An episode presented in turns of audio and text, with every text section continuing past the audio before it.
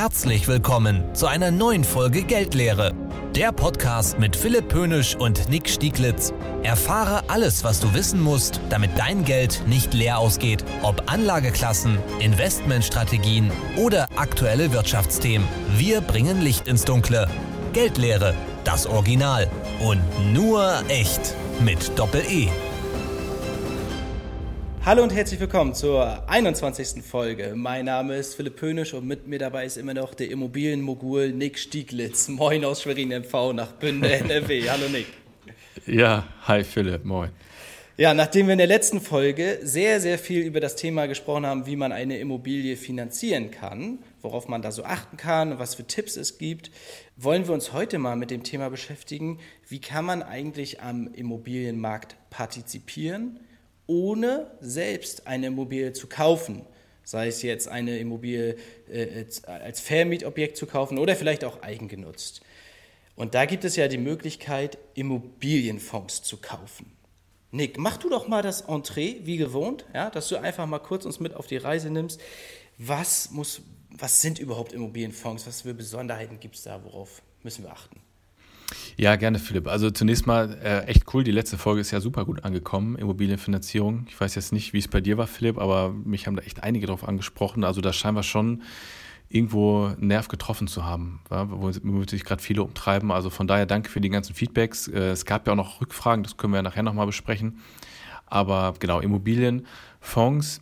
Ähm, man sagt ja immer so ein bisschen, ähm, ja, wer jetzt nicht selber Kapital aufnehmen möchte in großem Stile und sich selber eine, ja, eine Immobilie kauft, gerade auch als vielleicht Vermiet- und Zinsobjekt, der hat diese, diese Option, einfach in einen Immobilienfonds zu investieren und dann zu partizipieren. Äh, letztendlich ist ein Immobilienfonds eine, eine, also ein Fonds, der in verschiedene Immobilien investiert. Also wie es der Name schon sagt. Und da gibt es ja ganz viele verschiedene Fonds. Und wenn jetzt Fonds A sagt, okay, ich kaufe jetzt hier ein paar Geschäfte, ein paar Häuser. Also in der Regel sind das dann Gewerbeobjekte oder können auch mal Pflegeheime sein. Also das kann alles Mögliche theoretisch sein. Das wäre auch schon dann der erste Punkt, dass man da hingucken muss, in was wird da überhaupt investiert. Aber dieser Fonds, dieser Fondsmantel investiert in verschiedene Objekte und eure Rendite ergibt sich dann aus den, aus den Mietrenditen, also nach Abzug aller Kosten, die dieses, die ja dann durchs Vermieten auch entstehen, bleibt eine gewisse Rendite über und davon kriegt ihr dann euren Teil ab und könnt dann quasi an diesem Immobilienfonds oder an diesen ganzen Immobilien mitverdienen, ohne jemals diese Immobilie äh, ja, besitz, besessen zu haben.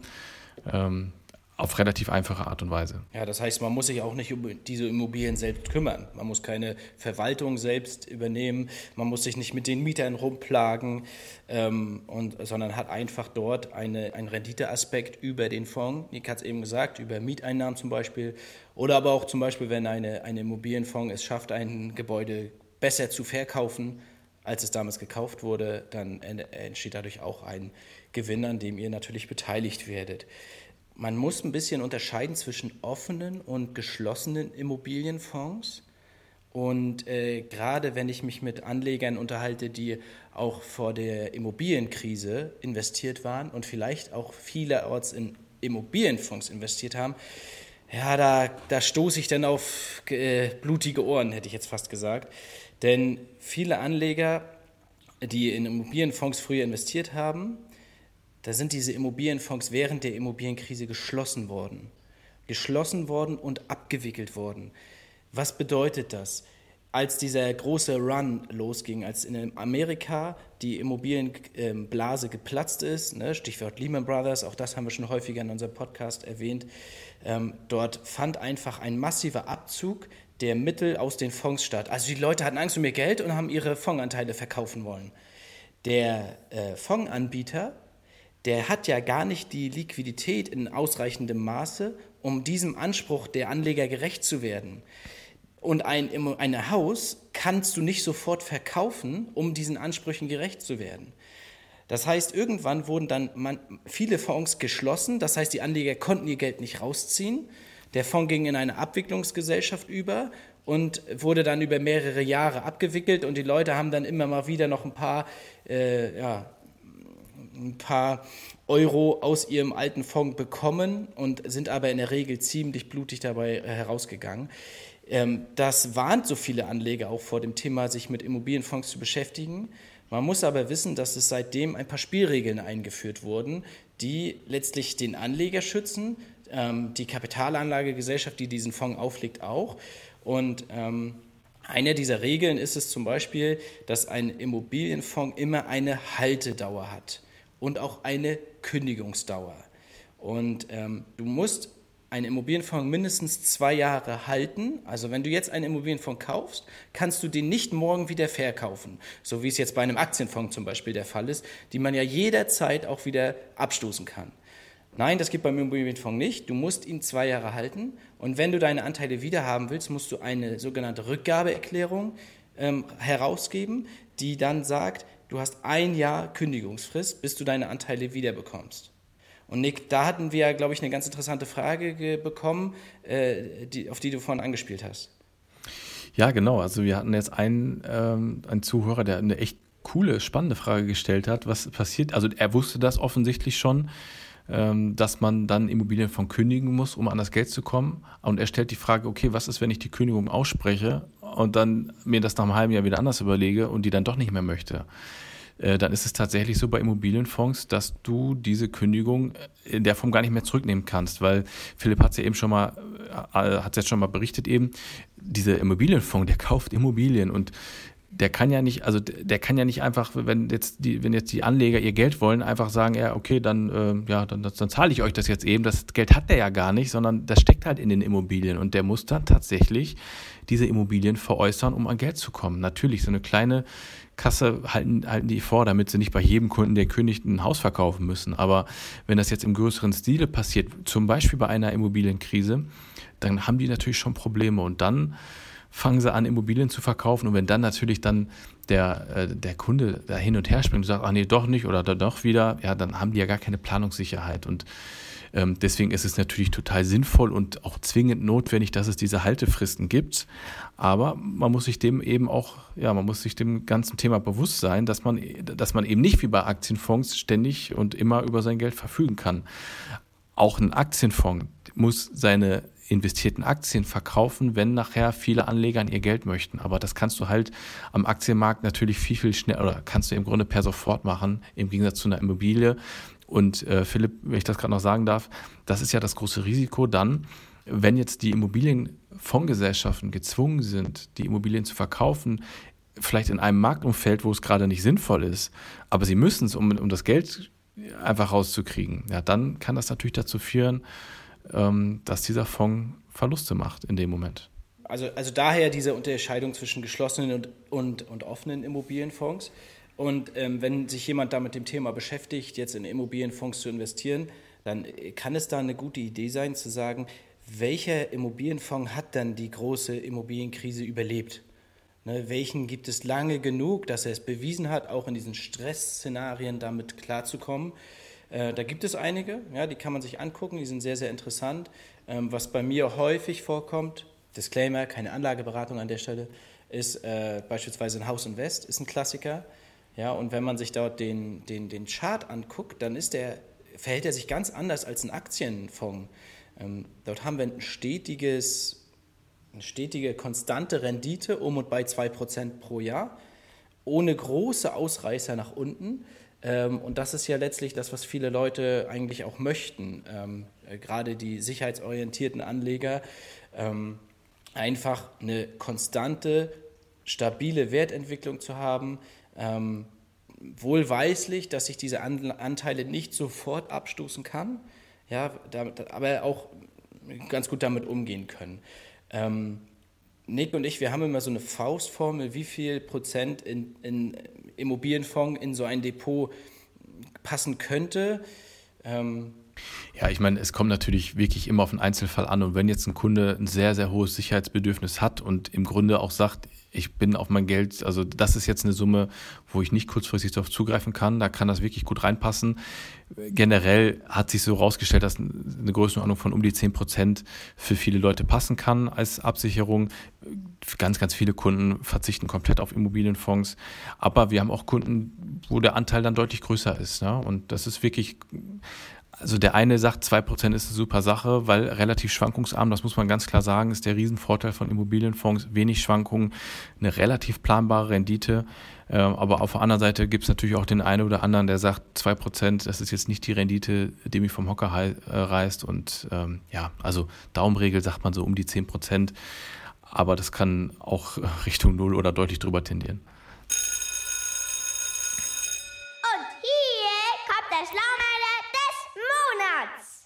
Ja, Nick, der Schlaumeier des Monats äh, diese, äh, in diesem Monat ist SRRE. Ja, also die, äh, wir wollen ja in dieser Rubrik immer einen Fachbegriff erklären und ähm, SRRE ist der sogenannte Synthetic Risk and Reward Indicator. Ja, klingt jetzt ein bisschen kompliziert vielleicht, aber wenn ihr euch mal auf Plattformen beispielsweise wie fongweb.de äh, bewegt oder auch Morningstar, dann ist das eine Größe, auf die ihr immer wieder stoßen werdet. Das ist nämlich, äh, oder die, dieser, dieser Indikator bezeichnet nämlich das Risiko- und Ertragsverhältnis. Ja, das ist eine Skala zwischen 1 bis 7, wo man einfach versucht zu sagen, äh, äh, wie viel Risiko ähm, habe ich in der Anlage, ja, rückwärts betrachtet, wo, wo, wo 1 eine sehr, sehr, vermeintlich sehr, sehr sichere Anlage darstellt und 7 eine hochspekulative vielleicht. Ähm, und da versucht man einfach dort zu gucken, ja, in was für, was für ein Anlegertyp ist das, wo findet man sich am ehesten wieder. Und die meisten Immobilienfonds bewegen sich bei einer stabilen 2, ja, wo man einfach sieht, okay, geringe Schwankungen, demgegenüber sprechen aber auch relativ geringe Renditen. Ähm, und das ist der Indikator SRRI. Und äh, das ist mein Schlaumeier des Monats. Ja, Philipp, der passt ja super rein, jetzt gerade auch an dem Punkt, wo ich, äh, wo ich jetzt gerade in meinen Ausführungen war. Also, das ist ja genau der Vorteil von Immobilienfonds. Es ist erstmal generell eine relativ hohe Sicherheit und eine relativ schwankungsarme äh, Geldanlage. Jetzt muss man bei diesem, bei diesem Indikator immer so ein bisschen aufpassen, ne? weil gerade im, im Fondsbereich findet ihr dann wirklich ja. oft Fonds, die dann im Bereich bei sechs von sieben sind, wo man dann selber, wenn man sich das, wo man dann schnell das Gefühl bekommen kann, oh Gott, das ist ja jetzt hochspekulativ, was ich mache ähm, ist es nicht unbedingt. Also man kann sich über den Indikator auch ein bisschen streiten und vor allem geht es da auch um, die, um den Anlagehorizont. Ja? Also eine, eine 6 oder eine 5 oder eine 6 soll eigentlich eher ausdrücken, dass die Schwankungen deutlich höher sein können, aber in der Regel sind dann die Renditeerwartungen auch höher und da muss das da nützt es einfach nichts, wenn ich dann auf drei oder fünf Jahre das Geld anlege, anlege sondern dann sollte ich zehn, zwölf oder 15 Jahre mitbringen und ähm, ja, als grobe Einordnung passt es gut und vor allem kann es wirklich gut widerspiegeln, wie ein Immobilienfonds dasteht, auch im Vergleich zu Aktienfonds. Ja, total wichtiger Hinweis. Ne? Guck dir mal die Anleihenfonds an. Viele Anleihenfonds äh, bewegen sich auch so zwischen 1 und 3 und äh, weil sie einfach vermeintlich wenig schwanken, aber die Risiken, die damit verbunden sind, die haben wir ja auch schon hinlänglich besprochen. Ähm, genau. genau, also es nützt euch nichts, wenn der Immobilienfonds äh, bei einer 2 von 7 steht auf der Skala und dann haben wir, hätten wir eine neue Lehman 2.0-Krise und die Dinger implodieren, was so in der Form wahrscheinlich gar nicht mehr so, oder hoffe ich mal, nicht mehr vorkommen kann. Da wird schon ein bisschen was geändert. Aber dann bringt euch diese, diese 2 von 7 nichts. Und ähm, da würde ich jetzt auch mal direkt zum nächsten Punkt übergehen. Immobilienfonds ist auch nicht gleich Immobilienfonds. Also man sollte dann schon sehr, sehr genau hingucken, in was für Immobilien investiere ich denn, weil ich meine, das, wenn ihr selber euch ein Haus kauft oder eine Eigentumswohnung, dann wollt, guckt ihr auch genau hin, ist das Objekt im guten Zustand, in welcher Lage ist das Ganze. Und genauso gibt es Immobilienfonds, die da ein gutes Händchen haben oder die einfach Wert drauf legen, dass du eine gute Lage hast oder die vielleicht sagen, ich investiere nur in Geschäfte oder kein, also wenn jetzt ein Immobilienfonds an, an, meinetwegen an Starbucks oder an irgendwelche großen Unternehmen vermietet, ist das ja was anderes, als wenn das ein Fonds ist, der sagt, ich habe jetzt nur Sozialbausiedlungen. Ähm, ohne Wertung. Das eine oder das andere hat Chancen, Risiken, aber man sollte sich das ganz genau angucken. Ähm, dieses Thema hatten wir tatsächlich jetzt so ein bisschen während Corona, ne, dass da so der ein oder andere Immobilienfonds Schnappatmung bekommen hat und auch tatsächlich Probleme bekommen hat, was so das Thema Einzelhandel angeht. Also wenn jetzt beschleunigt durch Corona und die Digitalisierung, ich meine, guckt mal in eure Innenstädte, in Böhne ist es schon auf jeden Fall so, dass dann auch der eine oder andere Einzelhandels äh, Markt dann wirklich auch schließt. Ne? Und wenn dann solche Titel dann in dem Immobilienfonds drin sind, dann entfallen erstmal Mieteinnahmen. Und das kann Risiko darstellen. Und deswegen gibt es auch wirklich spannende Fonds, die, die sozusagen after Covid äh, gesagt haben, okay, wir sehen das jetzt auch als gute Chance, nach einer ja, eigentlich schon so ein bisschen Änderung unserer, unserer, unserer Welt durch Corona, das muss man ja schon sagen teilweise, die gerade dann gucken, was könnte jetzt aussichtsreich sein, welche, welche Immobilien und Objekte und Branchen sind besonders interessant und wir starten jetzt mal bei Null und fangen an, in diese Objekte auch zu investieren. Aber auch da, also das hört sich dann toll an und man könnte sagen, egal, solche Immobilienfonds möchte ich sofort haben. Da kommt halt das nächste Thema, zu welchen Preisen werden diese Immobilien dann gekauft. Ne? Wenn, die, wenn die Marktpreise für Immobilien sehr, sehr teuer sind, kauft eben auch der Immobilienfonds die Immobilien sehr teuer. Und wenn sich der Markt einmal ändert, kann auch das dazu führen, ähm, dass das dann vielleicht Investments waren, die dann nicht, nicht so clever waren. Also da sollte man schon wirklich nicht einfach blind das nächstbeste kaufen. Oder wie siehst du das, Philipp? Ja, also ich habe ja vorhin gesagt, es ist eine gute Idee, sich Fonds anzugucken, die die Immobilienkrise überlebt haben. Es kann aber auch genauso, wie du es eben gesprochen, besprochen hast, eine sehr gute Idee sein, sich mal frische Fonds anzugucken, die einfach mal mit alten Strukturen aufräumen und von vorne sozusagen anfangen. Die können ja die Historie nicht mitbringen, die können ja nicht sich bewiesen haben. Dafür tragen sie aber auch keine Altlasten mit sich. Und ähm, ich mache das mit meinen Kunden sehr, sehr häufig, äh, dass ich Immobilienfonds untereinander, dass wir die vergleichen. Und ähm, Nick hat viele Punkte jetzt mal angesprochen, die, die man da vergleicht. Nämlich beispielsweise ist die Altersstruktur der Gebäude und auf den meisten Plattformen könnt ihr das sehr, sehr einfach sehen.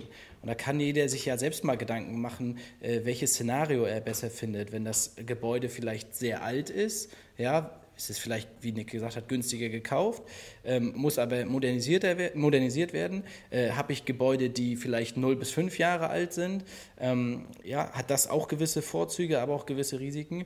Ähm, ich persönlich, ist so meine Haltung, plädiere immer davon, dass das eine gesunde Mischung ist. Ne? Denn dass du einfach gewisse Szenarien einfach gegeneinander ausspielen kannst im Zweifel. Dann, Nick hat es ganz äh, deutlich ausgesprochen, das Thema Nutzungsarten. Wie viel Einzelhandel habe ich drin? Wie viel Büro habe ich drin? Also, wenn man bei der Gotha in Köln durch die Hauptverwaltung in, in der Corona-Zeit gegangen ist, ja, Nick, das war wie eine Geisterstadt. Ne, da hast du einen riesen Komplex ja. dort stehen. Ähm, der, der einfach nicht so genutzt wird, äh, wie er mal konzipiert war. Ne, jetzt gibt es ja ganz viele smarte neue Ansätze, wie man das neu verändern kann und da wird vielleicht aus Bürofläche auch mal Wohnfläche gemacht. Ne, das ist ganz, ganz wichtig, dass man da auch ein, ja, äh, Immobilien hat, die da äh, dem Ganzen standhalten können. Aber da muss man sich schon Gedanken drüber machen. Ne? Habe ich ein Übergewicht in Hotellerie und, und Handel und Gastro vielleicht, kann ich ein Problem bekommen. Ähm, Sozialbauten, hat Nick eben gesagt, könnten manchmal auch äh, eine sichere Einnahmequelle sein, weil der Staat einfach dann auch kontinuierlich einfach safe zahlt. Dann das Thema auslaufende Mietverträge, auch nicht unübel, das sich anzugucken. Ähm, ne, es hat gewisse Vorteile, wenn man langlaufende Mietverträge hat mit den Mietern, weil es gibt vermeintlich Planungssicherheit. Ja, ähm, kann aber auch ein Risiko birgen, wenn einfach die, die, die, die Mieter aufgeben müssen. Ja? Dann nützt dir ein langlaufender Mietvertrag im Zweifel auch nicht viel. Auch da wieder äh, bin ich für eine, eine gesunde, ausgewogene Mischung. Und letzter Indikator noch an der Stelle, wie ich Immobilienfonds vergleiche, ist, in was für Größenordnungen bewegen wir uns? Haben wir Objekte mit einem Wert von über 500 Millionen, also so eine Riesenkomplexe, ja, so eine Malls oder auch äh, ja, so, so, so, eine, so eine Konzernzentralen wie, beispielsweise ähm, oder habe ich vermeintlich kleinere Objekte, ne, vielleicht mal äh, Mehrfamilienhäuser ähm, ja, oder das Thema Hotel, Hotellerie. Ähm, auch da muss man sich einen Fonds ganz genau angucken, setzt er jetzt nur auf eine Karte oder ist er auch da breit aufgestellt und jetzt habe ich fast noch einen Punkt vergessen, ähm, der, der uns vor allem äh, spannend war, als das Thema Brexit auf den Tisch kam, nämlich das Thema regionale Verteilung. Ähm, viele Immobilienfonds hatten großes Exposure, also einen großen Anteil in Großbritannien und da hast, hast, du natürlich ein Problem, wenn äh, in dem Moment, äh, als der Brexit kam, ja, weil Banken beispielsweise ihren Standort verlagern mussten von London nach Paris zum Beispiel. Ähm, so, da hast du natürlich als Immobilienfonds mitunter auch Probleme. Also, wie ist deine regionale Struktur? Es gibt einen sehr, sehr erfolgreichen Immobilienfonds, der nur auf deutsche Immobilien setzt. Da kann man sich Gedanken darüber machen, ob das eine gute Idee ist oder eine schlechte Idee ist. Ja, und Philipp, ähm, und wie immer zeigt sich, und das sagen wir auch bei Aktienfonds immer, entscheidend ist, dass ihr euch für, für etwas entscheidet, wo, wo einfach das Management wirklich gut ist. Yes. Ja? Also ein Aktienfonds steht und fällt mit dem Fondsmanager und seinem Team und das ist bei Immobilienfonds genauso. Denn letztendlich der Immobilienfonds übernimmt nachher euren Job als Alternative da. Ihr könntet ja auch sagen, ich hole mir, kaufe mir selber Immobilien und vermiete die. Und Immobilienfonds macht im Grunde ja nichts anderes äh, und, und managt das für euch. Und das heißt, ihr müsst einen Manager haben, der eine gute Ausrichtung hat, der Ahnung davon hat und der wirklich auch weiß, was er da tut. Und dann kann es eben eine schöne Option sein, anstatt vielleicht selber sich Eigentum zu kaufen und zu vermieten, das über den Weg zu machen.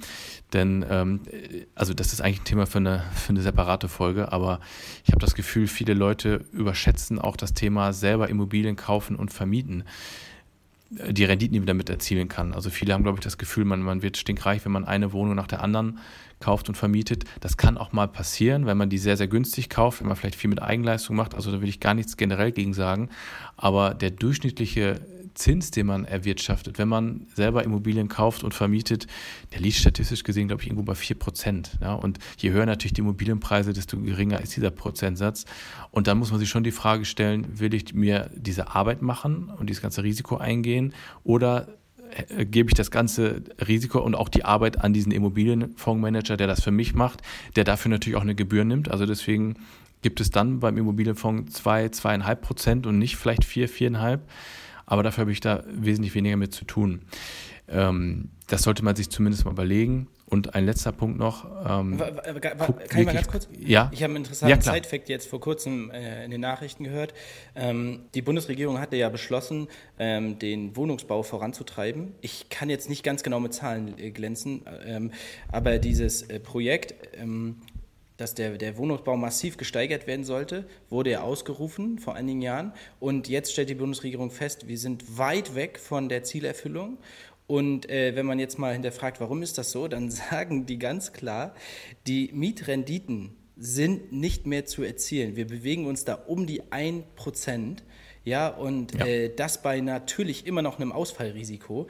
Ähm, das ist natürlich Wahnsinn, ja.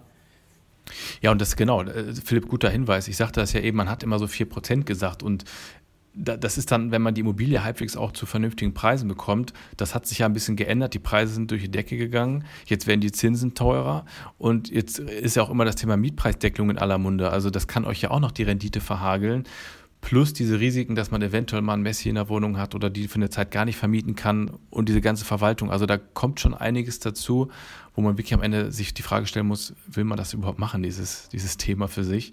Oder gebe ich eben das, das ganze Thema an einen Immobilienfonds? Aber auch da, und das wollte ich eben noch dazu sagen, ja. ganz, ganz wichtig, guckt da nicht einfach nur auf die Rendite, weil ich weiß, es gibt auch Immobilienfonds, die mit sehr, sehr hohen Renditen glänzen. Also dann reden wir vielleicht von 4, 5 Prozent.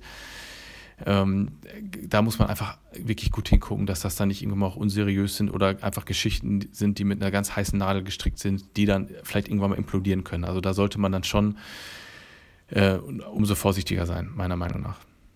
Total. Nick, jetzt haben wir, fassen wir mal ganz kurz zusammen. Wir haben erzählt, wie ein, worauf man bei einem Immobilienfonds achten muss oder was man wissen muss. Ne? Stichwort Haltedauer, Stichwort Kündigungsdauer oder Rückgabeerklärung. Ähm, wir haben so ein paar Tipps gegeben, worauf ihr achten könnt, wenn ihr euch einzelne Immobilienfonds anschaut.